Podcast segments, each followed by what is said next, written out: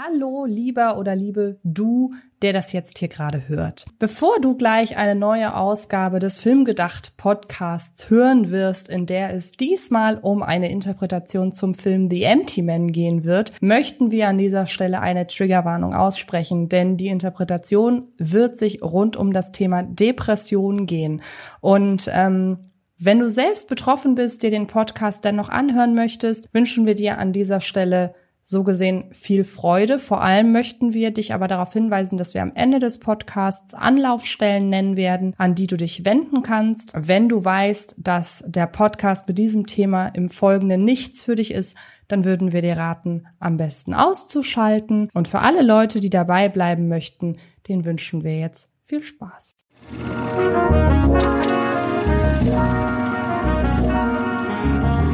Film gedacht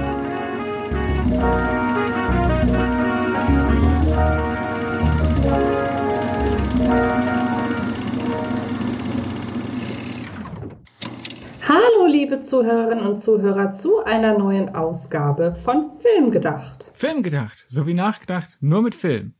Letzte Woche habe ich euch erzählt, dass ich mir gerne mal einen faulen Lenz mache und mit leckerem Eis oder mit selbstgemachtem Popcorn jede Menge Filme schaue. Das ist nicht gerade das anspruchsvollste Podcast-Futter, das man sich vorstellen kann. Daher werden wir heute das Niveau heben. Wer sind wir? Nun, da wäre natürlich meine einzigartige, talentierte und unvergleichliche Lieblingskollegin, die ich jemals hatte und jemals haben werde, Antje Westers. ha, das ist sehr lieb. Vielen Dank. Äh, das kann ich nur zurückgeben. Und Sydney ist auch dabei. Ja. Jawohl. Schön. Genau, worüber reden wir? Wir reden über einen Film und das können wir jetzt direkt im Vorfeld so ein bisschen offenlegen. Das heute ist vermutlich die spontanste Podcast-Ausgabe aller Zeiten. Nicht, weil wir uns irgendwie spontan überlegt hätten, oh, lass uns darüber reden. Nein, das Thema haben wir schon länger auf der Uhr. Es ist nur einfach so, in meinen Haushalt ist The Big C eingezogen. Das heißt, ich bin ein bisschen befangen zu Hause und dachte, hey, nutze ich doch die Zeit, in der ich nicht rausgehen kann, um Sydney vorzuschlagen, wollen wir die Zeit, in der ich nicht rausgehen kann, nutzen, um den ein oder anderen Podcast aufzuzeichnen. Ja, genau. Dann wisst ihr schon mal ein bisschen was zum Hintergrund dazu. Und zum Hintergrund des heutigen Podcast-Themas. Wenn ihr euch an die Folge der letzten Woche erinnert, wenn nicht, Ihr braucht jetzt nicht unbedingt zurück, aber beziehungsweise in den Podcast reinhören, aber ich empfehle euch den natürlich an dieser Stelle wärmstens. Da haben wir über einen Film gesprochen, den insbesondere Sydney mit der Pandemie verbindet. Und dieser Film war The Empty Man. The Empty Man ist aktuell bei Disney Plus erhältlich, auch ähm, vor allem deshalb, weil er von ich weiß gar nicht, ob äh, die Fox Studios damals noch 20th Century Fox waren oder ob das schon eine Produktion der 20th Century Studios war. Das kann ich dir beantworten. Ja, dann beantworte. Der wurde gemacht, als es noch 20th Century Fox war, aber bis zur Veröffentlichung wurden sie umbenannt in 20th Century Studios und normalerweise ist man ja da immer ganz fix drauf, das Studiologo am Anfang zu ändern und man erkennt halt, wie wenig Priorität der, die Empty Man hatte, als dass der noch mit Fox rauskam. Man hat die Titelkarte nicht mehr geändert. Das war wirklich okay. so. Huch, da ist er jetzt online. Oh, oh, hätten wir ja ändern können. Naja.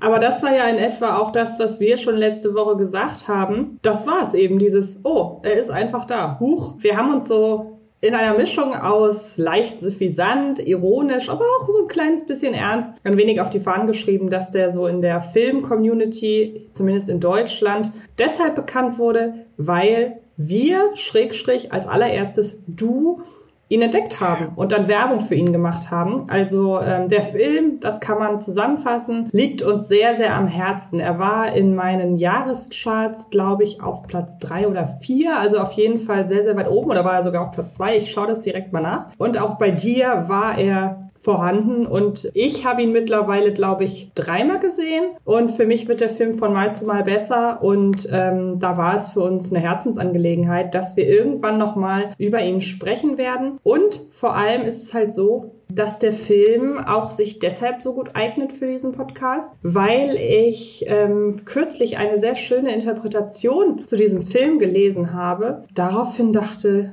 ja, Moment mal, also offenbar steckt da doch mal wieder mehr hinter oder kann man da mal wieder mehr hineininterpretieren, als auf den ersten Blick nur zu sagen, ja, das ist halt ein gut gemachter Crime-Horror-Thriller. Ähm, Habe ich was vergessen? Wie oft hast du ihn mittlerweile gesehen? weiß ich nicht. Hätte ich, hättest du mich vorher gefragt, äh, vor der Aufzeichnung, äh, hättest du mich vorgewarnt, dass du mich das fragen wirst, hätte ich das nachgeschaut. Das ist doch völlig wurscht. Wie oft? Ich dachte, vielleicht weißt du es noch. Und Platz äh, 6 war er in meinen Jahreschart. War bei mir definitiv höher. Okay, ich habe ihn dreimal gesehen, du auf jeden Fall auch öfter. Aber jetzt müssen wir auf jeden Fall auch wiederholt über ihn reden, weil er ja in unseren Jahrescharts oder in unserem Jahresrückblick auch vorkam. Den Artikel, den ich dir damals geschickt habe, du darfst an dieser Stelle einmal ganz kurz die Quelle nennen. Wir werden ihn aber auch definitiv bei Twitter verlinken. Ja, äh, du hast mir einen Artikel von Collider geschickt, dieses die Überschrift ist halt das, was äh, im Internet weltweit zu jedem Film auftaucht. Äh, es ist halt dieses Ending Explained mäßige, was mich mittlerweile eigentlich eher abschreckt, weil die Artikel oft gerne mal schwach sind. Und vor allem sind es Endings von Filmen, die man oft gar nicht explainen muss. Ja, hingegen bei Collider The Empty Man Explained äh, von Patrick Coyle ich habe den Namen wahrscheinlich sehr schlecht ausgesprochen. Ich habe den Namen halt noch nie ausgesprochen gehört. Tut mir leid, ich kenne ihn nur als Schriftbild. Jedenfalls äh, muss ich da sagen, als du mir den geschickt hast, äh, da war ein Mehrwert. Das ist mal wieder ein Beweis, dass diese Explained-Artikel manchmal auch sehr gut sein können. Und ich glaube, bevor wir jetzt groß erklären, worum es um die Empty Man geht, und vor allem, was laut Collider das Ende zu sagen hat, sollten wir vielleicht für diejenigen, die den Film noch nicht gesehen haben, um den Appetit zu machen, und für diejenigen, die ihn vielleicht gesehen haben, aber es ist ein bisschen her, so zur Auffrischung kurz sagen, worum es geht? Auf jeden Fall. Möchtest du oder soll ich? Fang du gern an. Es geht um einen Mann, der, so wird nach und nach deutlich, früher mal im Polizeidienst war und durch einen sehr schlimmen Vorfall ähm, seine Frau verloren hat, seine Frau und sein Kind, um sich halt abzulenken, beziehungsweise einfach, weil das Leben ja irgendwie weitergehen muss, wird er fortan oder ja, ist er fortan, arbeitet er in einer in einem Waffengeschäft, wie man es halt aus den USA kennt und verkauft da eben Waffen beziehungsweise Selbstverteidigungsskills, Pfefferspray und so weiter. Und eines Tages erfährt er von dem Verschwinden eines jungen Mädchens, mit ähm, die er schon lange kennt, weil er die Mutter des Mädchens sehr gut kennt. Und die wendet sich an ihn und sagt irgendwie, ja, meine Tochter ist verschwunden. Da standen kryptische Worte am Spiegel, bevor sie verschwunden ist. Und die Polizei nimmt das irgendwie alles nicht so richtig ernst. Du weißt doch, wie ermitteln geht. Würdest du das für, äh, würdest du das machen? Würdest du dich darum kümmern? Ähm, und so quasi in ja, Privatdetektiv-Manier, würde ich sagen, setzt er sich dann mit dem Verschwinden des Mädchens auseinander und entdeckt während, während seiner Recherchen einen Kult der vermutlich damit zu tun hat und in dessen Zusammenhang immer wieder der Begriff eines Wesens auftaucht, nämlich The Empty Man. Und ich glaube, ja, vielleicht kann man noch sagen, dass die Urban Legend rund um diesen Empty Man darin besteht, dass man ihn angeblich rufen kann. Und ähm, dann hat man wohl drei Tage Zeit, bis er einen holt quasi. Das Ganze basiert auf einer Graphic Novel, was ich ganz spannend finde. Ja, wie gesagt, er äh, ist ein richtig guter Grusel-Horror-Thriller. Genau. Der Schnüffler wird gespielt von James Badge Dale und dürfte schon der größte Name im Cast sein. Man merkt also, ja, genau. Äh, ist jetzt nicht die große Star-Bombe. Budget, mhm. aber trotzdem 16 Millionen. Regie führte David Pryor. Er hat auch das Drehbuch verfasst, basierend auf der Empty Man Graphic Novel. David Pryor war vorher bekannt vor allem als äh, Regisseur von DVD-Bonusmaterial, also von Making-ofs von Filmen. Vor allem äh, sehr viele David Fincher-Filme. Und das war sein Langfilm-fiktionales Debüt.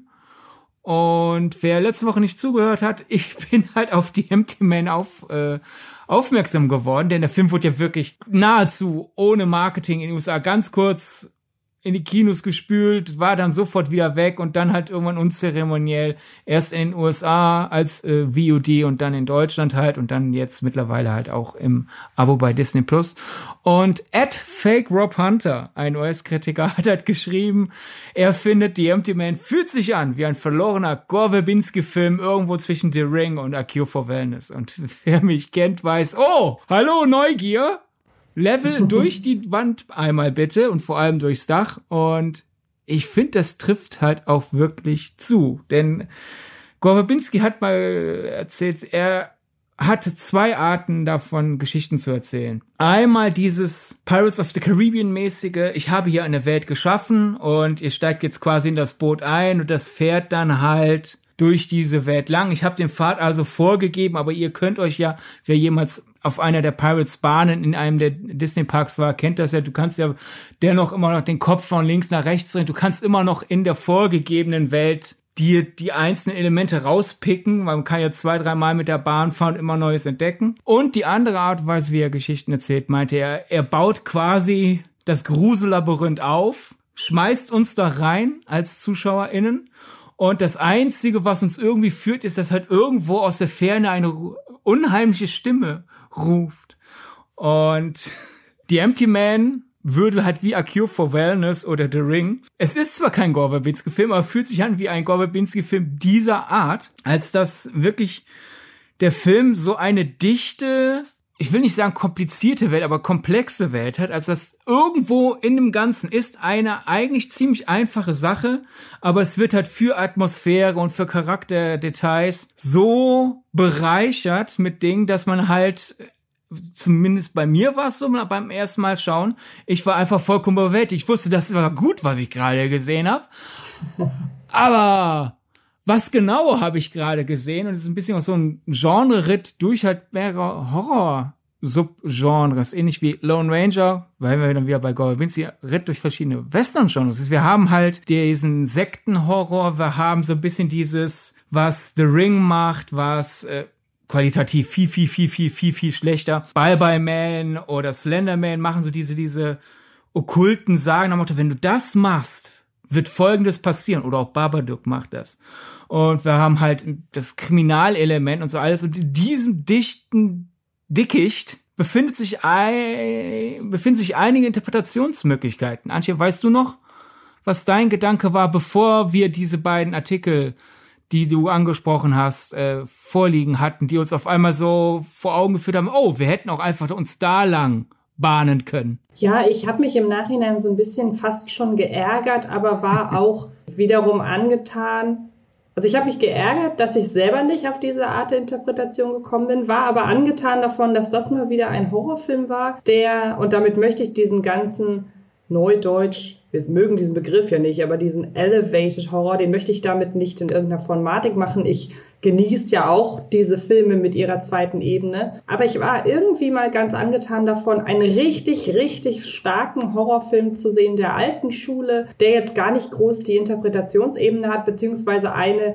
die so offensichtlich mitfährt. Also ich muss ja sagen, so ein Hereditary da muss man ja nach der Interpretation gar nicht lange suchen. Die also viele tun so, das ist ein Horrorfilm und wenn man dann die, wenn man dann die Schale quasi abblättert, verbirgt sich darunter ein Drama. Ich finde eigentlich, dass beide Genres bei diesen ganzen Elevated Horror Filmen immer recht parallel ablaufen. Und ähm, das Interessante an The Empty Man war, dass ich wirklich erst durch diesen Artikel davon dazu angehalten wurde, die Schale abzublättern, weil ich eben dachte, wow, richtig starker Horrorfilm. Man kann, wenn man will, was drin sehen. Man kann ihn aber, oder bestimmt was drin sehen. Ich habe die Anstrengung jetzt gar nicht groß unternommen, weil ich einfach von den Qualitäten eines klassischen Horror-Thrillers so sehr angetan war. Dann habe ich diesen Artikel gelesen und ähm, mir das alles nochmal so rückwirkend durch den Kopf gehen lassen, was hier in diesem Falle besonders gut passt. Muss wirklich sagen, da hätte insbesondere ich auch selber drauf kommen können. Und wenn man den Film jetzt, ich habe ihn seit ich den Artikel gelesen habe, noch einmal gesehen, also ich habe ihn zweimal ohne das Wissen der Interpretation gesehen und einmal mit, muss ich wirklich sagen, hat der Film bei mir nochmal gewonnen. Und es ist eigentlich relativ schwer, weil ich ihn jetzt schon wirklich unter den besten Horrorfilmen der letzten 20 Jahre einordne. Und was war dein Gedanke, als du das gelesen hast? Also wir müssen da kein Hehl daraus machen, dass es dir eigentlich ähnlich ging. Ja, also ich habe halt beim ersten Mal gucken, um die Abgrenzung zu haben, bei mir ging es in Richtung, dass es wird ja auch sehr viel über Signale gesprochen in dem Film und Übergänge. Ich habe halt wirklich da und da gegen, gegen Schluss wird ja auch so ein bisschen so die die Inszenierung anders, sie wird ein bisschen wackeliger, fiebriger, fahriger. Und meine Richtung war, dass wir halt ein, Fil ein, ein Film sehen, der von einem Fall handelt, der mögliche Erklärung hat, wie das ja so ist. Man fängt ja an, erstmal, okay, das sind die verdächtigen Situationen, das sind die verdächtigen Personen und ich versuche mich dann so langsam der Wahrheit zu nähern. Der Trichter wird immer enger. Aber während halt wir der wahren Lösung dieses Falls immer näher kommen, verliert unsere Hauptfigur so war mein Gedanke, immer mehr die, den Griff an den Zügeln ihres Verstands und dass die, unser Protagonist nicht mehr Wahrheit von Einbildung, Theorie unterscheiden kann und dass er quasi einfach, klingt so läppig, ne, so durchdreht. Einfach so, dass, dass seine möglichen Theorien für ihn langsam wahr werden, ohne dass er wirklich Beweise hat. Das war so mein Gedanke. Genau, so ein bisschen erinnernd, das, den Vergleich konnte ich damals nicht herstellen, weil ich den Film noch nicht kannte. Ich weiß auch nicht, ob du den damals schon kanntest, aber es hat mich dann im Nachgang so ein kleines bisschen, zumindest was dieses Gefühl angeht, an ähm, Jetzt musst du mir helfen. The Broadcast, irgendwas? Intrusion Signal oder The Broadcast Incident in Deutschland, weil die wahrscheinlich gedacht haben, Intrusion kann hier keiner aussprechen. Ja, genau, an den, äh, der ebenfalls nicht ins Kino kam, an den The Broadcast Incident erinnert. Zumindest, was diesen einen Aspekt angeht, denn der läuft ja auch grob auf das hinaus. Also der, der lief auf dem Fantasy-Film, nachdem die Empty Man in Deutschland rauskam, also konnte ich den da noch nicht. Okay, kennen. alles klar. Aber ja, eine gewisse Verwandtschaft nur Empty Man in Gore Verbinski-esker gemacht von David ja. Meyer auch halt einfach mit der Bildsprache halt einfach sehr oft Weitwinkel, wo andere regieführende Menschen keine Weitwinkel benutzt hätten, einfach noch so, hier sind noch sehr viel mehr Details und entweder verwirren sie dich oder sie führen dich auf eine Spur, aber ist das die richtige Spur? Ne? immer einfach ein bisschen mehr, was sehr gut passt, weil unsere Figur ja auch überwältigt ist. Und ich glaube, mit diesem sich in einen Wahn reinsteigern, war ich in einer Verwandtschaft der Lösung, über die wir jetzt reden werden, halt im Sinne von, okay, dass, der, dass der Verstand nicht mehr dir das sagt, was er dir sagen sollte, damit du mit deinem, äh, deiner Situation weiterhin klarkommst. Da, das ist ja eine ganz grobe Verwandtschaft, aber ich habe mich halt in eine ganz, dessen ungeachtet dieser Verwandtschaft zum Trotz in eine ganz andere Richtung entlang gehackt mit dieser Theorie. Denn als du dann erstmal diesen Collider-Artikel mir vorgelegt hast und dann hast du ja beim Nachrecherchieren noch einen anderen Artikel gefunden, über den werden wir dann ja gleich auch reden, war mein Gedanke halt so, ähm, was halt äh, Colliders äh, Empty Man Explained, ja, als, als ziemlich klipp und klar darlegt, äh, habe ich halt gedacht so, hm, sag mal, kann es sein, dass ich so mit meiner Machete mich in diesem Dickicht, das David Pryor entworfen hat, so energisch da durch die Gebüsche gehackt habe und dann ist da hier ein ziemlich offensichtlicher Pfad. Der ja, genau, ja, und so ging es mir auch. Also das hast, du hast ein sehr schönes Bild dafür gefunden, aber dann ist es uns beiden ja wirklich ähnlich gegangen. Ja, dann, dann klär gerne auf. Also jetzt spätestens hier, wenn ihr den noch gar genau. nicht gesehen haben solltet, vielleicht erstmal selber erleben und dann weiterhören. Genau. Ähm, die, ähm, ja, der Ansatz dieser Interpretation von Patrick Cowley, wie auch immer er ausgesprochen wird, deutet darauf hin, dass The Empty Man vom Thema Depression hand handeln könnte. Und ähm, das Interessante, wenn man da mal so ein bisschen recherchiert, dann findet man diesen Begriff Empty Man schon etwas früher und zwar gar nicht im Zusammenhang mit irgendeiner fiktionalen Geschichte. Denn wenn man mal auf die Seite psychologytoday.com geht, dann findet man dort einen Artikel aus dem Jahr 2015. Und dieser Artikel stammt von Alex Korb. Ähm, seine Bezeichnung ist PhD. Ich habe mal herausgefunden, dass das so viel bedeutet wie Philosophically Doctor, abgeleitet vom Lateinischen und ist eben ein äh, in englischsprachigen Ländern ein äh, wissenschaftlicher Doktorgrad. Also der hat das, worüber er redet, auch studiert. Und ähm, wie gesagt, aus dem Jahr 2015 und er nennt den Begriff Anti-Man-Syndrom im, im äh, Zusammenhang mit der Depressionsmedizin und äh, insbesondere im Hinblick auf Depression bei Männern. Und ähm, der Begriff Anti-Man-Syndrom ist eigentlich vielvers äh, vielversprechend, ist eigentlich selbsterklärend, weil das mehr oder weniger so beschrieben wird, dass Männer sich während der Depression in erster Linie halt leer fühlen. Das ist jetzt bei Frauen nicht anders, aber wir wissen ja, die Medizin und die äh, Forschung wurde jahrelang einfach nur an Männern oder hat jahrelang einfach nur an Männern stattgefunden. Also und aus dem Jahr 2015 ist dieser Artikel. Es kann also sein, dass man sich einfach hier nur auf Männer konzentriert hat. Oder ich könnte sagen, ist mein, ich habe mir neulich ein Video von einer äh, YouTuberin angeschaut, die ihre Depression eher als erschlagen fühlen beschreibt. Da könnte es ja sein, ich, ich bin ja jetzt anders als Alex Korb nicht in dem Thema drin. Vielleicht gibt es sowohl Frauen, die sich leer fühlen, als auch Männer, aber könnte ja sein, dass unter den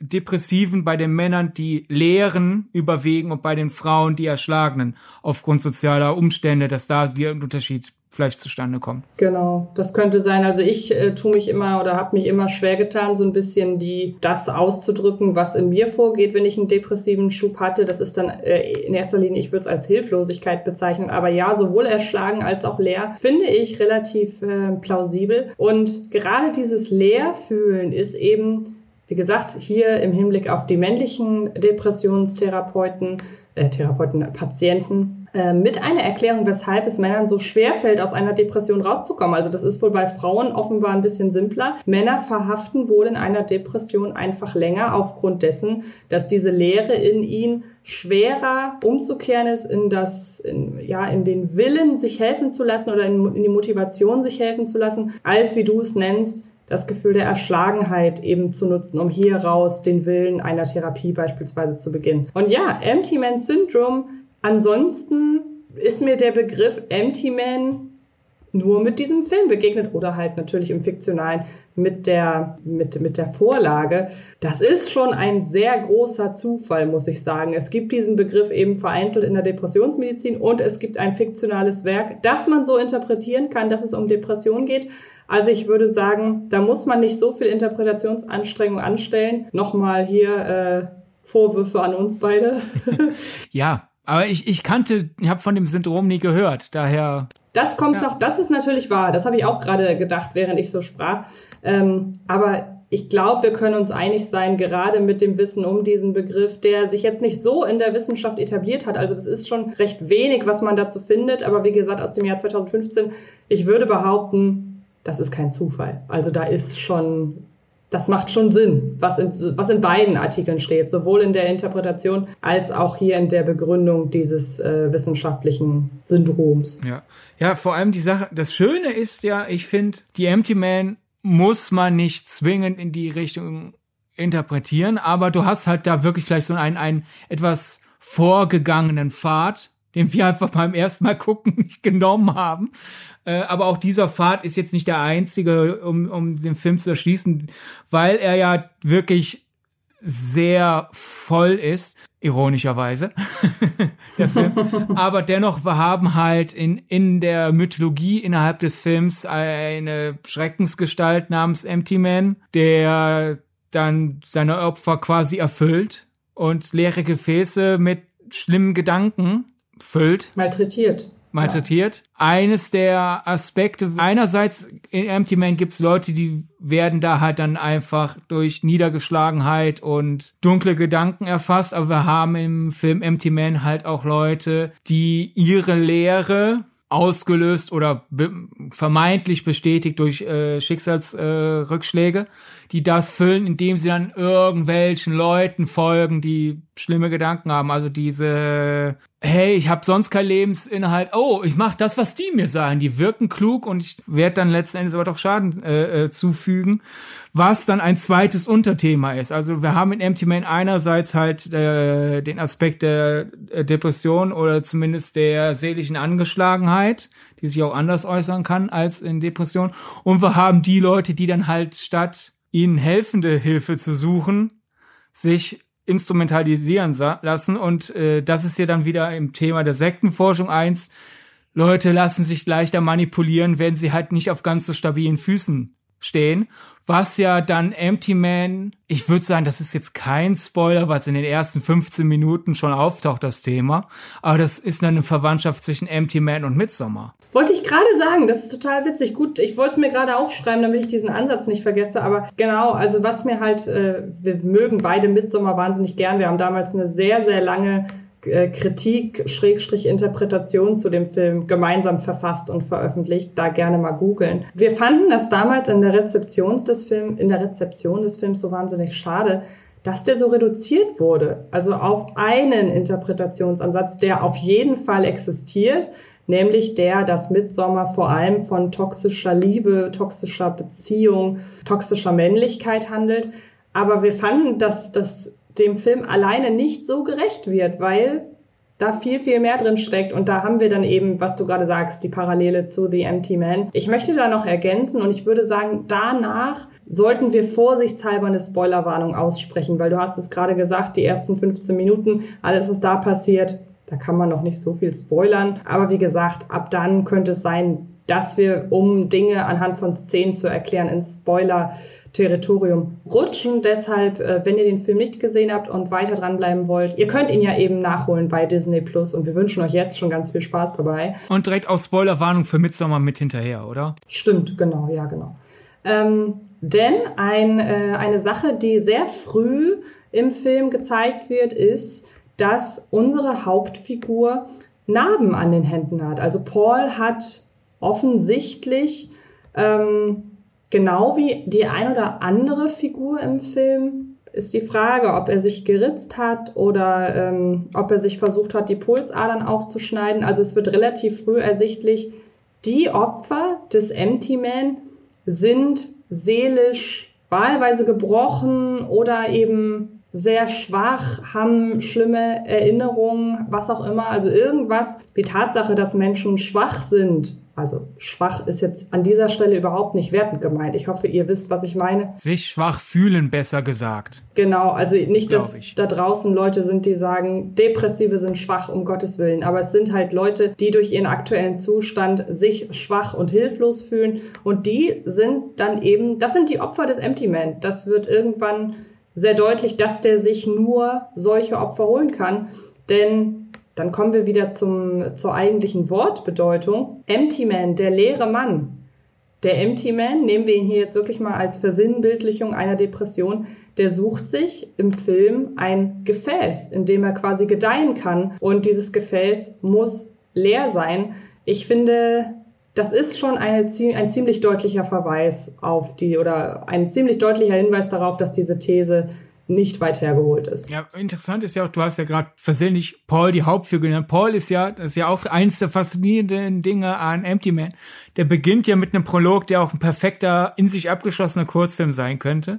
Und der Paul, oh. den du gerade gesagt hast, ist ja die Hauptfigur unseres Prologs. Auch da wieder, dass da sehr viel mit drin spielt und was halt in schwächeren Händen konfus sein könnte, am Motto, der Film weiß nicht, was er erzählen will. Finde ich aber hier in der starken Hand von David Pryor ist es eine Stärke, weil es vielleicht diesen verwirrenden Geisteszustand auf, auf mich dann als Zuschauer überträgt. Ist nämlich, wir haben ja nicht nur halt die, die, das ganze Sektenthema, das, das Thema, dass man halt seinem Verstand nicht trauen kann im Sinn von, was ist real, wie, wie, wie sieht die Welt gerade aus. Wir haben ja später auch wirklich flackernde Farben, dann halt einerseits das, ich kann meinem Verstand nicht trauen im Sinne von der Depression, nach Motto, ich fühle mich schwach, obwohl Realität ist ja, war es, entweder war es Thorsten Ströter, äh, Thorsten Sträter oder Kurt Krömer, einer von den beiden hat ja in den einen der beiden gemeinsamen Show Auftritte ja gesagt, dass der Depressive ja quasi eigentlich die viel stärkeren sind, weil die ja so viel emotionalen Ballast tragen, um immer noch durch den Tag zu kommen. Und da die ja eigentlich die Stärkeren, auch wenn die Gesellschaft und sie sich selbst einreden, sie sind die Schwachen.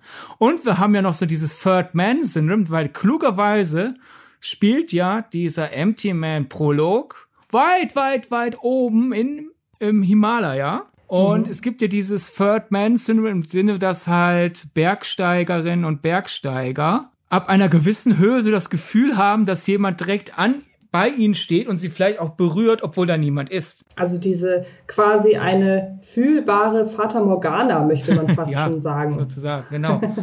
das ist dann halt in der Welt von Empty Man, ist es halt nicht nur da, du hast nicht nur das Gefühl, dass da jemand dich die ganze Zeit begleitet und ab und zu berührt, sondern da ist diese übersinnliche Gestalt und das ist dann noch der Empty Man und so fangen wir dann diese Mythologie zu, zu strecken. Und weshalb ich den, soll ich auf den Midsommar-Link zugehen oder ist jetzt gerade zu früh? Wolltest du ja, noch was anderes ansprechen? Nein, kannst du gerne machen, weil das passt jetzt ganz gut. Ich würde danach zu einem anderen Thema ja. übergehen. Also das äh, an Midsommar würde ich nämlich sagen, der fußt so auf, ich glaube drei Säulen. Ich habe ich hab was vergessen. Ich kann ja jetzt mal mitsehen. Einerseits halt wirklich die Säule dieser toxischen Beziehung, als dass ja die Hauptfigur wirklich einen sehr schlechten Freund hat, sich aber von ihm abhängig macht. Wir haben äh, das Element der mentalen Instabilität und wir haben das Element der, ja, Verführung durch Kräfte, die mit Tradition Sicherheit versprechen und in Wahrheit die Sicherheit der einzelnen Person zersetzen. Und in, im, in, im Text von Midsommar ist das halt ein Kult. Die reale Interpretation, äh, die reale Inspiration von Ari Aster war halt der Aufschwung der Rechtsnationalen in Nordeuropa. Mhm. Und man kannst ja, man kann es ja ziemlich leicht übersetzen. Die realen Rechtsnationalen, auch früher war aber alles besser, als alles so aussah und hier und da und warum machen wir nicht alles so und denken nur ans, an uns und warum halt dann in Midsommar diesen abgeschieden lebenden, äh, ja, Kult, der Dani anlockt mit, wir, wir fühlen ja mit dir und in Wahrheit machen die einfach nur die Dinge so, wie sie sie schon immer gemacht haben und es wirkt halt auf die schwache äh, Dani ver verlockend und diese drei Säulen sind sehr eng verbunden. Also der ganze Film stützt auf den und dadurch beeinflussen die sich jeweils. Denn ich finde dieses, dieses Element, was ja in Empty Man vorkommt nach Motto, ah, die Personen brauchen Zuspruch, brauchen äh, Hilfe und Orientierung, die sie nicht bekommen, also lassen sie sich von den Falschen rüberlocken, ist der eins zu eins so in Mitsommer und wir haben es ja insofern, das klingt viel, gerade viel härter, als es die Realität war, aber wir haben es im Gespräch, beidseitigen Gespräch über den Film äh, gemerkt, als dass ich ja, als wir den nachdem wir beide gesehen haben, habe ich dir gesagt so, dass mir ja alles an diesem Kult in Mitsommer sofort suspekt war. Oh, dieses, ja. Und du meintest ja zu mir, äh, dass du sehr lange noch dachtest, naja, hm, ach, wen du dein, zitier du deine Worte, bevor ich dich falsch zitiere.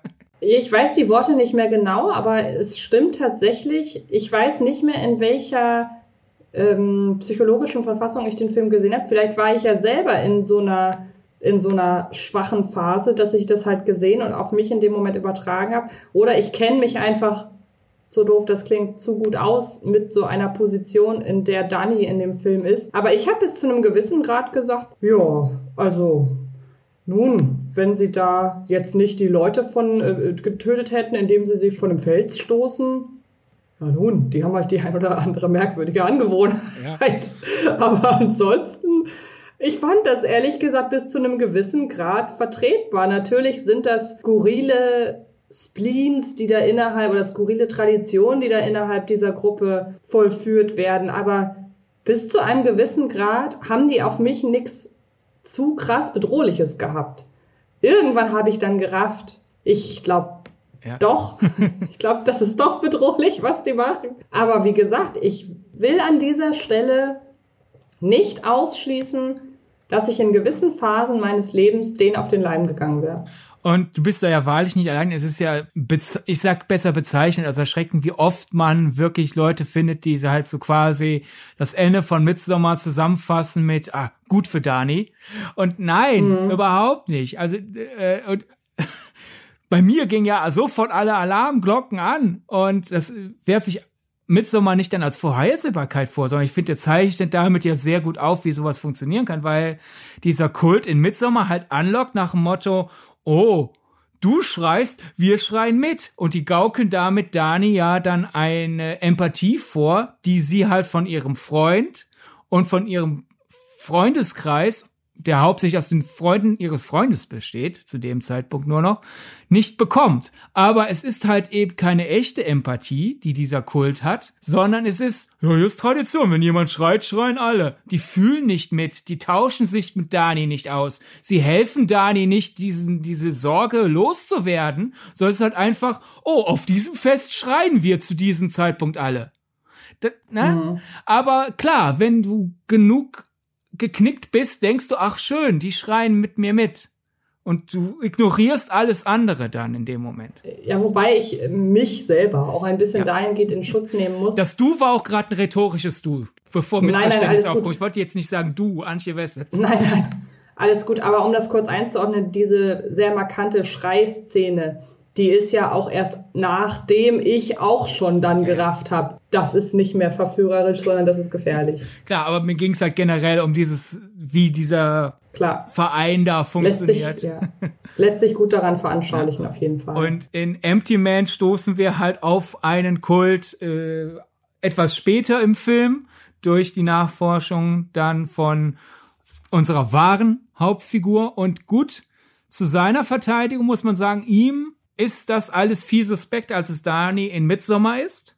Es gibt ja zum Beispiel mhm. eine sehr gruselige Szene, ich glaube, es war eine deiner Lieblingsszenen im Jahr vom Empty Man, wo er da untersucht in diesem Camp. Oh Gott, ja, diese Szene ist so furchtbar gut, aber also die ist richtig fies, ja. Aber wir sehen halt trotzdem aus der Perspektive unseres Protagonisten, wie viele Leute da halt wirklich hingehen und sagen, oh, Hilfe? Ja gut, endlich mal jemand, der mir Hilfe geben will. Was ich glaube, ich bin ja froh, dass weder Midsommar noch Empty Man irgendwie einen äh, Backlash bekommen haben nach dem Motto, wollen die Filme jetzt damit Leute, die psychisch Hilfe brauchen, irgendwie kritisieren? Äh, könnte man ja sagen, hier noch, wenn man den Film quasi nur schlecht nacherzählt mitbekommt und meint, man muss sich aufspielen und sich dann beschweren, könnte man ja sagen, ah, der Film zeigt also, dass äh, Menschen, die äh, sich äh, mit ihrer eigenen Psyche nicht wohlfühlen, weil ihre Körperchemie den gerade einen Streich spielt und sie, sie deswegen denken, sie sind schlechter als sie sind, wollen die damit sagen, die Menschen sind gefährlich. Nein, die Filme sagen, finde ich, mit diesem ganzen Kultelement unter anderem halt aus, liebe Gesellschaft, wir wollen doch diesen Leuten wirklich Hilfe geben, statt die denen den Bösen zu überlassen. Ich finde da übrigens, gerade die Szene hat nochmal eine sehr interessante Parallele zu Midsommar, denn die Parallele funktioniert trotzdem komplett entgegengesetzt, weil während Midsommar dieses Nachahmen als in dem Moment zwar unheimlich, aber für die Figur positiv inszeniert, um ihr eben Schutz zu geben, um bei Dani das Gefühl auszulösen, dass sie nicht alleine ist, ist das, was dem, ähm, was der Hauptfigur in Empty Man passiert, ja genau, löst das genaue Gegenteil von Behagen aus, denn auch diese Gruppe an Menschen, die er aus der Ferne beobachtet, die fängt ja plötzlich auch an, ihn zu imitieren und genau das zu machen, was er macht. Wenn er einen Schritt auf sie zugeht, gehen die einen Schritt zurück. Wenn er einen Schritt zurückgeht, gehen, die auf sie zu.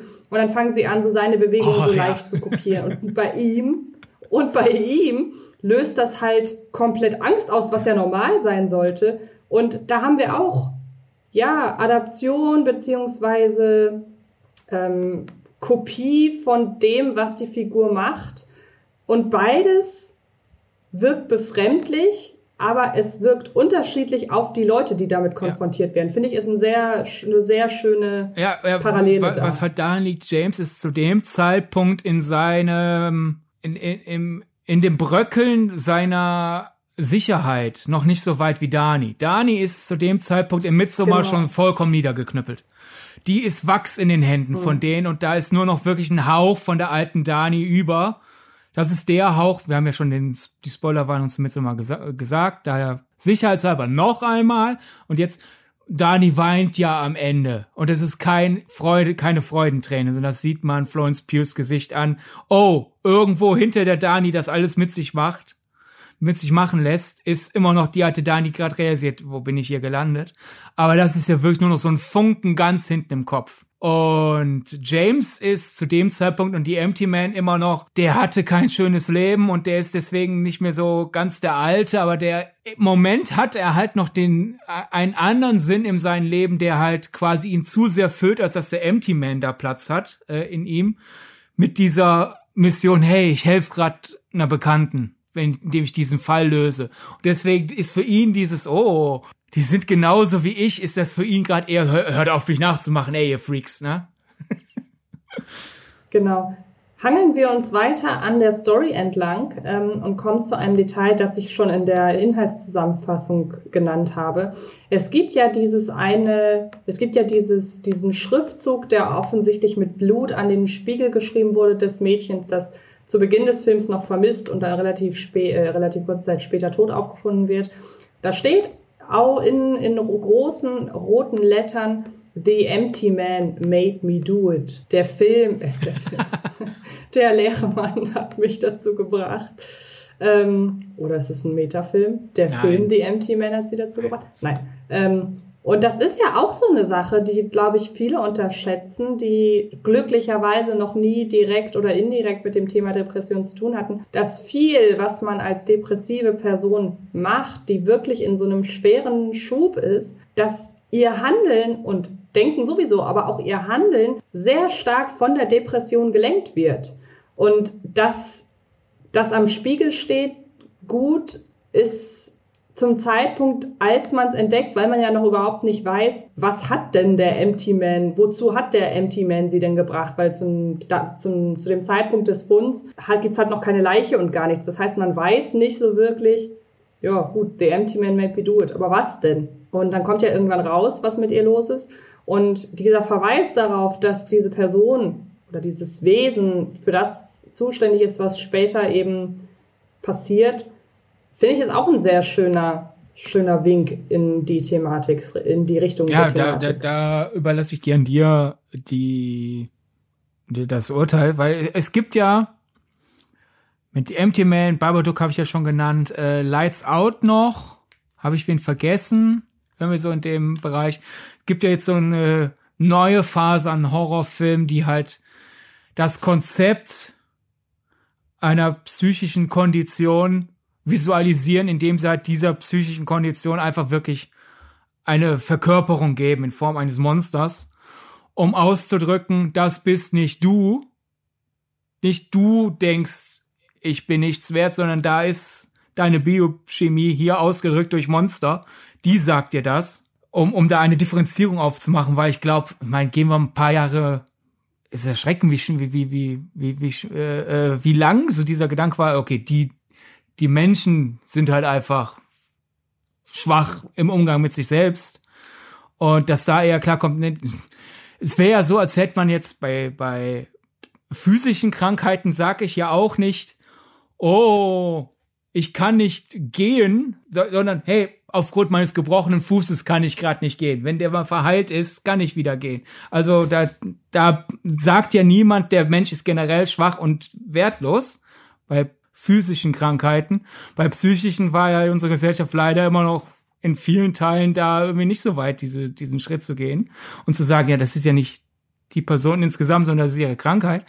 Und ich kenne vorwiegend positive Stimmen dazu, dass es ein guter Schritt ist, im Horrorkino zu sagen, okay, wir, wir verkörpern diesen Zustand, in dem wir da eine Figur geben. Ich hätte mir ja auch vorstellen können, dass das vielleicht durch eine Dämonifizierung ja auch irgendwie schlecht wirken kann.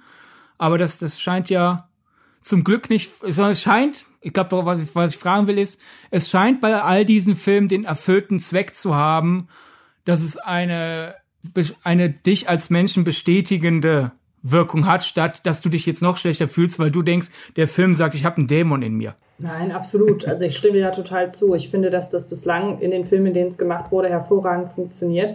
Es gibt lustigerweise einen Film, der hat das gar nicht zum Thema. Also ich habe jetzt gerade noch mal drüber nachgedacht, ob man das da vielleicht auch so reindenken kann, aber ich glaube nicht. Ich glaube nicht, dass das die Intention des Films war mit diesem Motiv genau das auszudrücken, worüber wir gerade sprachen. Aber das Motiv, das der Film im anderen Kontext benutzt, das finde ich sehr, sehr schön. Ich muss auch im Vorfeld direkt eine Spoilerwarnung aussprechen. Und zwar meine ich den Film Shutter, Sie sehen dich von 2008 mit unter anderem Joshua Jackson in der Hauptrolle. Ist, soweit ich weiß, das Remake eines Films von 2004. Ich check gerade einmal, ich weiß, dass der aus dem asiatischen Bereich kommt und äh, ich möchte da keinen Fehler machen, ihn nicht dem falschen asiatischen Raum zuzuordnen. Es ist nämlich, oh, das hätte ich nicht gedacht, es ist nämlich ein thailändischer Film. Der thailändische, das thailändische Original hört auch auf den äh, Namen Shutter und kommt bei der Kritik insgesamt deutlich besser weg als das Remake. Ich kenne das Original nicht, mag aber tatsächlich das Remake sehr gern. Wie gesagt, ohne da irgendeinen Vergleich anstellen zu können, es ist einfach ein, ja, ein klassisches Asia Remake hatte man zum Zeitpunkt dessen, als ähm, Shutter rauskam, ja öfter mal. Das war ja gerade so die, die Hochwelle. Und ähm, es geht darin um einen Mann, um einen Fotografen, der plötzlich realisiert, dass er irgendwie durch seine Fotos, da kommt auch der Titel her, dass er in der Lage ist, da irgendeine übernatürliche, irgendwas Übersinnliches einzufangen. Und ähm, ich möchte gar nicht weiter darauf eingehen, worum es dann im Film geht. Es ist eine klassische asiatische Geistergeschichte. Aber es gibt relativ zum Schluss ein Motiv, das ich ganz, ganz toll finde. Denn während des Films kommt immer mal wieder durch, das fällt immer mal wieder so in Nebensätzen, dass die von Joshua Jackson gespielte Figur irgendwie Probleme mit dem Rücken zu haben scheint. Also der schiebt das darauf, dass die Ermittlungen so anstrengend sind und dass er halt wenig Ruhe bekommt. Aber irgendwann, ich glaube, es ist sogar die allerletzte Szene, da wird halt deutlich, dass ihm die ganze Zeit der Geist eines Mädchens auf dem Rücken sitzt und er dieses Mädchen durch die Gegend trägt. Warum dieses Mädchen das macht, wie gesagt, das äh, erklärt der Film alles im Vorfeld recht äh, genregemäß. Ich finde ihn, wie gesagt, sehr solide und routiniert inszeniert. Ähm, aber dieses Motiv finde ich einfach sehr, sehr schön, weil das nochmal mehr den Part der Depression hervorhebt, der wirklich dafür zuständig ist, dass man sich halt da eher erschlagen fühlt. Also während The Empty Man dieses Leergefühl wahrscheinlich ganz gut aufgreift äh, und versinnbildlicht ähm, und zum Beispiel der Babadook, der ja weniger mit Depression als mehr mit Trauerbewältigung zusammenhängt, aber da sind die Grenzen auch fließend, der geht ja eher damit ins Gericht, wie soll man damit umgehen über einen längeren Zeitraum. Und dieses Motiv hier spiegelt einfach dieses unter der Last der Depression zusammenbrechen sehr, sehr schön wieder, obwohl es, wie gesagt, in dem Film gar nicht darum geht. Aber an sich finde ich dieses Motiv einfach sehr schön. Ich weiß nicht, ist bei dir schon länger her, dass du den Film gesehen hast. Kommt das so langsam wieder, dieses Bild? Ja, wo du es gesagt hast, äh, hättest du mich vorher gefragt, ich, ich hätte es nicht mehr replizieren können, aber wo du es jetzt gesagt hast, hatte ich es wieder vor dem geistigen Auge. Ja, es ist, es ist ja quasi das Päckchen, das er trägt. Genau, ja. In, in Person. Mir, mir fielen gerade dann noch, während du das erzählst, noch zwei weitere Filme in letzter Zeit, die auch in diesem Park ungefähr spielen, dass man halt auf die eine oder andere Weise dieses in, im eigenen Verstand sozusagen nicht wohlfühlen, auf verschiedene Art und Weise aufzugreifen. Einmal The Night House, auch bekannt als The House at Night, warum auch immer das als alternativer Mittitel. Ne, mit, Den äh, ich ja bislang leider nicht gesehen. Rebecca Hall. Ich hatte den schon mal empfohlen. Wir können das ja. Ich weiß, ich weiß, ich weiß. Äh, ich gucke den auch definitiv noch. definitiv, der ist sehr gut, weil er, ich glaube, er da wirklich dann auch eher dieses Leere an Rebecca Halls Figur ausdrückt, statt das Erschlagene. Wir hätten dann jetzt quasi für mhm. eine Gendergerechtigkeit äh, gesorgt. Du hast gerade mit Shutter einen quasi erschlagenen Mann äh, genommen und ich nenne jetzt mit mit äh, Rebecca Hall eine, eine leere Frau, weil dieses was tue ich hier eigentlich? Was was was was ist mein Antrieb? So, was ja. soll ich denn mit mir anfangen? Äh, das, was wohl mit in diesem Empty Man-Syndrom, so dieses, ich habe keinen Sinn Gefühl. Und James hat ja lange noch seinen Sinn, während er diese Ermittlung hat, aber nach und nach, je erfolgloser er sich fühlt, desto leerer wird er, desto mehr hat, kann der Empty Man ihn holen. Und Nighthouse haben wir halt eine wirklich orientierungslose Rebecca Hall. Und ist auch auf Disney Plus. Empfehlenswert. Und in andere Richtung, keine Sorge, da nehme ich euch nichts vor, dass das jetzt irgendwie die, das große Geheimnis aus dem Film irgendwie löst oder so. Sondern wir, ich rede jetzt hier von der Ausgangslage Lamp. Mhm. Also nicht Lampe, bei meiner englischen Aussprache sollte ich es wohl betonen, sondern Lämpchen, ne? Mit Nomi Rapaz. Das Pärchen, äh, ich finde, es ist wichtig, am Anfang mitzubekommen, wie unerfüllt sich dieses Pärchen fühlt aufgrund dessen, dass der Kindeswunsch aufgrund von Rückschlägen nicht äh, dauerhaft gefruchtet hat. Und ich glaube, wenn man sich in diese, wenn man ein offenes Auge hat für den Zustand, für den Gemütszustand dieses Paares, schaut man auf den Film anders, als wenn man ihn sich anschaut. Ich habe den damals ja auf dem Fantasy Filmfest gesehen und dadurch Nachgespräche mitbekommen. Für mich war klar, ah, ich, hey, ich sollte ein Gespür für dieses Pärchen haben. Und es gab Leute, die haben ihn mehr betrachtet aus halt dieser Creature A24 Creature Film trifft A24 Elevated Horror und die haben auf andere Figuren stärker geachtet, was die wohl zu sagen haben. Die haben sich da stärker reingefühlt und klang auch für sich valide, aber bei mir ist, solltet ihr Lamp nicht schauen. Meine Empfehlung wäre, achtet ein bisschen stärker darauf, wie es dem Pärchen geht. Und dann war auch wieder so ein bisschen so, hm, ich brauche irgendwie einen Sinn in meinem Leben. Und das äh, drückt der Film, finde ich, noch ganz gut aus. Das Interessante ist, mir fällt jetzt gerade noch ein, äh, noch ein Film ein, dessen Motiv der Bedrohung auch noch da reinpassen würde und nochmal einen ganz anderen Aspekt äh, da reinbringen. Aber ich glaube langsam, das führt zu weit.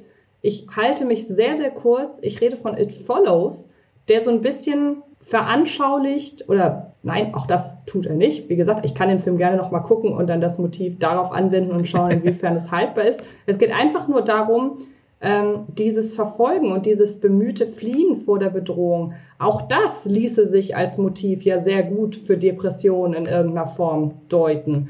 Weil egal, was man versucht, egal, worin man sich Hilfe sucht, man wird die Depression nicht los, ohne sich, also eine schwere Depression nicht los, ohne sich professionelle Hilfe zu suchen. Und das Schlimme ist ja, selbst wenn es dir eine Zeit lang wieder einigermaßen gut geht, es kann dich halt jederzeit wieder erwischen, was ja auch Teil dieser Bedrohung ist in It Follows. Sie kann aussehen wie jemand, den du kennst. So dieses, diese, die, diese dich verfolgende Kreatur, die sieht, hat halt kein einheitliches Aussehen, sondern die kann so aussehen wie jeder. Und das ist ja eben das Problem. Dich kann ab einem bestimmten Zeitpunkt einfach alles irgendwie triggern. Und ähm, das ist irgendwie auch, wie gesagt, noch ein ganz hübsches Motiv. Auch wenn, wie gesagt, das hat jetzt nichts mehr mit den einzelnen Filmen zu tun. Es ist gerade so ein bisschen, als würde ich brainstormen, wenn ich einen Film zu dem Thema machen würde, wie würde meine Depression veranschaulicht werden. Ähm, und wie gesagt, ich finde auch da den It Follows, äh, das It Follows Monster würde sich da ganz gut vereignen. Ja, also ich glaube, wir sind uns da alle einig, dass es It Follows an sich stärker auf eine sexuelle Thematik anlegt, ja, aufgrund dessen, wie der Film aufgezäumt ist, dessen ungeachtet, das ist ja das Schöne an Filmen, die mit Motiven arbeiten, wo es halt einen gewissen Interpretationsspielraum gibt, statt halt klar zu sagen, ne, die Dinge klar zu benennen ist. Selbst wenn It Follows zum Beispiel halt eine Geschichte der sexuellen Entdeckung, sexuellen Furcht ist, wenn es dir gerade dann mit einer depressiven Brille aufgesetzt etwas gibt, It Follows zu sehen, was will It Follows schon dagegen sagen? Ne? Ja, eben, genau. Dann interpretier den in dem Moment halt aus diesem Blickwinkel. Du ziehst da was draus. Es, es hilft dir vielleicht in dem Moment, dass dann ist doch alles schön. Oder was heißt alles schön? Es, es, es ist jedenfalls auf einem Schritt schöner zu sein. Ne? Wie kommen wir jetzt zurück zu Empty Man? Das frage ich mich auch gerade. Ähm, das letzte, was ich ja angesprochen habe, war das Motiv des oder der Satz, The Empty Man Made Me Do It. Ähm, was fällt dir spontan noch ein? Welche Auswirkungen des Empty Man ließen sich auch auf psychische Gesundheit übertragen? Also wie gesagt, wir haben ja jetzt schon gesagt, dieses betonte, er holt nur schwache Leute rein oder, oder er, er kann nur schwache Leute irgendwie für sich gewinnen. Dann haben wir dieses Gefühl, die Depression ist verantwortlich für das Handeln. Würdest du diesen ganzen Sektenpart, würdest du den an irgendeinem Punkt mit der Depressionsthematik vermischen können? Oder siehst du, dass das beides wie bei Midsommer, also in Midsommer hast du so schön gesagt, der Film steht auf diesen drei Säulen, die du erwähnt hast. Ich weiß nicht, ob das ein bisschen untergegangen ist. Ich würde vielleicht als vierte Säule, vierte Säule noch das Thema Trauerbewältigung. Ja, das, das, hatte ich ja mit mentaler Stabilität. Ja, gut, stimmt, hast recht, hast recht, genau. Ähm, anders benannt sozusagen. Genau. Aber ist quasi die Sektenthematik in The Empty Man für dich die eine Säule und die Depressionsthematik die konkret davon getrennte andere Säule oder würdest du da Überschneidungen sehen? Ja, ich würde sagen, das ist, funktioniert da ähnlich wie bei Midsommar halt dieses hier sind Leute, die Menschen ausnutzen, die Hilfe suchen. Und hier haben wir halt die Menschen, die aus dem Grund der äh, mentalen Konditionen Hilfe suchen. Und ich glaube, ich habe gerade zweimal dasselbe gesagt, kann sein. Hier sind Leute, die Menschen ausnutzen, die Hilfe suchen. Und hier sind die Leute, die ausgenutzt werden. In dem Fall halt die, die mental nicht äh, stabil genug sind. Und da haben wir ja dann den Übergang durch dieses, hey, wir lassen Leute alleine und dadurch überlassen wir es die jenen. Und es, es kommt ja auch raus, dass James zwar jetzt in dem, in der ha Handlung, wie wir sie live sozusagen mit Erfolgen, mit Verfolgen von diesem Kult abgeschreckt ist, aber es kommt ja raus, dass James irgendwie ja doch schon mal Kontakt zu diesem Pontifex-Institut hatte. Das halt einfach nur nicht mehr so präsent für, für ihn war, geschweige denn für uns als Zuschauer. Und er ja da, dadurch, dass er nicht die Hilfe bekommen hat, die er hätte bekommen sollen, nicht fähig war, Hilfe zum Beispiel von ähm, anvertrauten Menschen anzunehmen. Und somit haben sie ihn ja manipuliert, noch Lehrer zu werden. Und da ist ja dann definitiv da die Verbindung da. Also dieses, ja, die Folgen dessen, dass es keine brauchbare, äh, es gibt ja die brauchbaren Anstellen, nur, ich glaube, gut, das sind ja alles US-Filme. Da ist das ja sowieso alles noch mal schlimmer als bei uns mit, mit dem äh, Gesundheitssystem. Ja, das war ja so mein Gedankengang da. Genau, wir sind ja eben auch schon auf die eine Szene eingegangen, ähm, die wir mit Midsommar verglichen haben. Sprich, die Szene, in der äh, dieser Kult da ist und äh, ihn, ihn wie heißt das, äh, kopiert in dessen Bewegung. Und da hast du gesagt, im Vergleich, weshalb das bei ihm quasi nicht funktioniert und bei Dani in Midsommar schon, ähm, ist der Grund, dass er eben noch genügend Herr seiner selbst ist und noch nicht leer genug in Anführungsstrichen, dass er ähm, dafür empfänglich ist. Und das ist ja eben auch, und jetzt können wir schon so ganz langsam in Richtung äh, Schlusssport gehen, das ist ja eben auch das, wo The Empty Man die zweieinhalb Stunden, die er geht, hinleitet. Denn erst wenn er komplett leer ist, kann der Empty Man ihn heimsuchen. Und das Interessante ist, und ich greife jetzt einfach mal vorweg, wir erfahren zum Schluss, dass diese ganze vermeintliche Fülle, die eigentlich noch da ist, also die Erinnerung an seine Frau, an seine Tochter, generell dieser Lebensinhalt aktuell, diesem Empty Man auf die Schliche zu kommen, dass das alles nur Suggestion durch den Pontifex-Kult ist, dass er also so gesehen nie ein Leben in irgendeiner Form hatte, beziehungsweise nicht das auf jeden Fall, dass er, äh, dass er meint gehabt zu haben und dass man ihm die Erinnerung an diese schlimmen Ereignisse, die, wie gesagt, gar nicht stattgefunden haben, dass man die ihm eingeflößt hat, um ihn eben schwach zu machen. Und am Ende haben wir eben mit der Erkenntnis oder mit seiner Erkenntnis, dass er so gesehen dieses Leben nie hatte, was ja viel schlimmer ist. Also das ist ja viel schlimmer, ähm, und da haben wir wieder die Verbindung zur Depression, auf die ich hin wollte. Es ist ja auf den ersten Blick viel schlimmer, traurig zu sein, als gar nichts zu fühlen. Aber viele Leute verbinden ja Depression mit einem Gefühl der in erster Linie traurigen Niedergeschlagenheit. Dabei ist die Depression in ihrer Formvollendung ja, ja, wie soll man sagen, die Depression wird eben ausgefüllt, ausgefüllt von diesem Nichts, von dem Gefühl, gar nichts fühlen zu können. Das hat äh, Inside Out auch so schön gemacht. Also alles steht Kopf zu zeigen. Irgendwie sind jetzt plötzlich sowohl Freude als auch Kummer nicht mehr vorhanden, von den anderen drei Gefühlsregungen ganz zu schweigen. Und das ist ja eben das Spannende. In dem Moment, wo die Hauptfigur noch traurig ist über das, was ihr vermeintlich widerfahren ist, ist sie so gesehen noch stark genug, um dem Empty Man zu widerstehen. Und dann reißt der Kult ihm den Boden auch noch unter den Füßen weg, den, an den er sich noch halbwegs klammern konnte, nämlich an die Trauer. Und dann plötzlich ist er dieser Empty Man, weil er nichts mehr hat. Wie stehst du zu meiner Lesart? Ich bin gerade äh, fasziniert, denn ich hätte den Schluss schon so gedeutet, dass das alles wirklich passiert ist, der Kult aber das fabriziert hat, also dafür gesorgt hat, dass James diese Nieder äh, Schläge hat, diese Rückschläge. Und somit hat der Kult halt den neuen ultimative, das neue ultimative Gefäß für den Empty Man gesucht. Also bei dir klang das ja gerade so, als wären das alles Einbildungen, Suggestionen. Und für mich war das schon in dem Film Fakt. So habe ich das bislang auch tatsächlich immer verstanden. Oder, was natürlich sein kann, also entweder hat der Kult dafür gesorgt, dass ihm das alles wirklich widerfährt und gaukelt ihm am Schluss vor, ihm ist gar nichts widerfahren, sodass er halt darüber alles in sich zusammen, dass darüber alles in ihm zusammenbricht.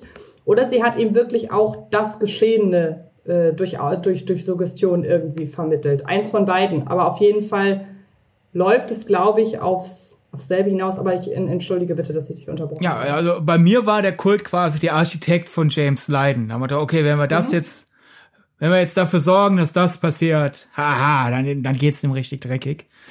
Äh, aber ich habe da jetzt kein Problem damit, dass du denkst, am Ende kommt raus, wir haben dich manipuliert, das ist alles so gar nicht äh, gewesen. Man könnte da jetzt dann von Anfang wieder von Logiklücken und so zu erzählen, bla bla bla bla bla, aber ich habe ja schon mehrmals gesagt, so gegen Ende fasert der Film ja aus, so so wir verlieren immer mehr den Plot und die, die Inszenierung wird immer fiebriger. Daher sozusagen die Antenne, die wir haben zur Welt des Films, die fängt an zu wackeln. Der, der Empfang wird immer grieseliger und da bin ich vollkommen fein mit dieser Verwirrung. Ich frage mich zwar, wie man denken kann, oh, alles Suggestion, aber du denkst jetzt wahrscheinlich, wie kann man denken, hä, alles, alles Architektur. Das ist für mich dann halt einfach erzählerisch, künstlerisch ein, ein schöner Aspekt an Empty Man, dass halt irgendwann für einen vermeintlich gerade erzählten Plot alles dann doch plötzlich verwirrend wird, einfach weil es gruselig ist. So dieses, hey, ich dachte, ich habe den Film verstanden, aber jetzt,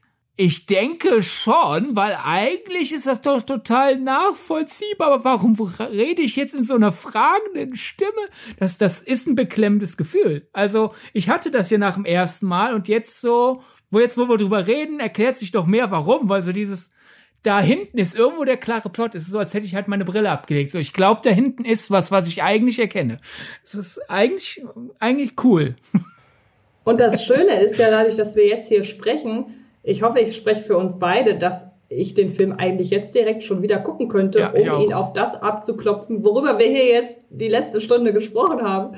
Ähm, ich habe uns also quasi durch unsere Gedanken nochmal Lust auf den Film gemacht. Und ähm, es gibt wenige Filme, die das schaffen. Ich schaffe das auch selten. Aber dieses Gespräch heute hat auf jeden Fall dafür gesorgt. Ja, also ich würde sagen, wenn wir mal ganz dämlich sagen, hat der Artikel im Collider recht? Auch. Ich finde ja. genau, genau. Äh, ich finde, das klingt sehr schlüssig. Ich äh, gehe da mit mit der Interpretation und bin sehr froh, dass jemand sie zuerst hatte, denn so finde ich den Film nochmal einen Tick besser.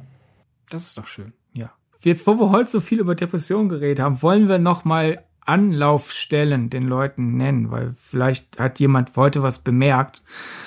Und ja, das ist eine sehr gute Idee. Das haben wir ja auch schon bei dem Podcast zu Ben Affleck gemacht. Genau. Und ähm, wäre auf jeden Fall, wie du sagst, eine deutsche, äh, jetzt wollte ich gerade schon vorfallen, eine deutsche Idee, wollte ich sagen. Nein, es gibt die deutsche Depressionshilfe und die deutsche Depressionshilfe hat ein ja, Infotelefon, das ihr Montag, Dienstag, Donnerstag von 13 bis 17 Uhr erreicht und Mittwochs und Freitags von 8.30 Uhr bis 12.30 Uhr. Ich finde, das ist zu wenig, aber okay. Oder zu ja. selten ähm, weil wenn man mal überlegt, was das für ein Krankheitsbild ist und dass es mittlerweile eigentlich schon eine Volkskrankheit ist, dafür dann so einen kurzen Rahmen irgendwo oder so eine kurze Zeitspanne irgendwie pro Tag zu haben, an der dieses Telefon besetzt ist, ich kann mir vorstellen, dass es sehr schwierig ist, da jemanden ans Telefon zu bekommen, so oder so. Ähm, wenn ihr entweder selbst betroffen seid oder betroffene Leute kennt und Hilfe sucht, dann ähm, gibt es die Telefonnummer 0800 33 44 533 an die ihr euch wenden könnt. Ja, und dann gibt's noch die Webseite der Depressionsliga, depressionsliga.de. Dort findet ihr noch unter dem Reiter Hilfecenter weitere mögliche Anlaufstellen. Die Depressionsliga Hilf empfiehlt noch alternativ die Telefonseelsorge 0800 dreimal die 1 0 dreimal die 1 und auch 0800 dreimal die 1 0 dreimal die 2. Und es gibt außerdem noch die Kassenärztlichen Notdienst. Auch da könnt ihr euch wenden, um vielleicht einen Termin bei einer Praxis ausmachen zu können. Beispielsweise 116 117. Und es gibt noch die Nummer gegen Kummer, sollten uns Kinder oder Jugendliche hören. Äh, erstens, ich weiß nicht, ob das jetzt der richtige Podcast für euch war. Dessen ungeachtet, danke fürs Zuhören und ihr könnt euch dort anonym Hilfe holen bei 116 111. Fein. Dann würde ich mal dazu übergehen, zu sagen, ihr könnt auch, zumindest mich, ich kenne ja das äh, Problem. Ich bin mit der Thematik vertraut. Wenn ihr mich persönlich anschreiben wollt, weil ihr irgendwie Hilfe sucht oder wie auch immer, ähm, könnt ihr das über die sozialen Netzwerke tun. Bei Twitter und Instagram bin ich unter Antje Wessels für euch verfügbar. Du hast keine direkten äh, Berührungen mit Depression gehabt, aber trotzdem kann man dich ja auch erreichen in den sozialen Netzwerken. Und zwar wo?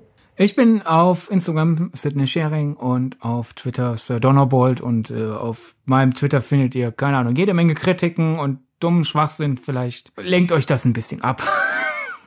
ich kann euch nichts Ich bin leider keine gute Hilfe, weil ich nee, das ich, aber ehrlich. Ich bin da, Genau. Ähm, und ähm, wenn ihr uns beide anschreiben wollt, uns Feedback geben wollt, könnt ihr das gerne jeweils über die Filmgedacht-Accounts, jeweils auch bei Twitter und Instagram machen. Und Letterboxd. Und Letterboxd, stimmt. Da haben wir alle Filme aufgelistet pro Folge, über die wir jeweils in den einzelnen Episoden sprechen. Dann bedanke ich mich sehr für diesen heutigen spontanen Podcast ich würde einfach aus Gründen der, Prio, äh, der, der äh, Pietät nicht spoilern, worüber wir nächste Episode reden, weil das ist fast schon eine Poernte und ich möchte, ich möchte diese Poernte mich damit nicht auf Glatteis begeben. Ja. Wärst du fein damit, wenn wir einfach Tschüss sagen? Genau, Tschüss, Tschüss. Bis dann. Das war Filmgedacht, ein Podcast von Fred Carpet. Mit freundlicher Unterstützung der völlig filmfanaten Köpfe von Anche Wessels und Sidney Schering.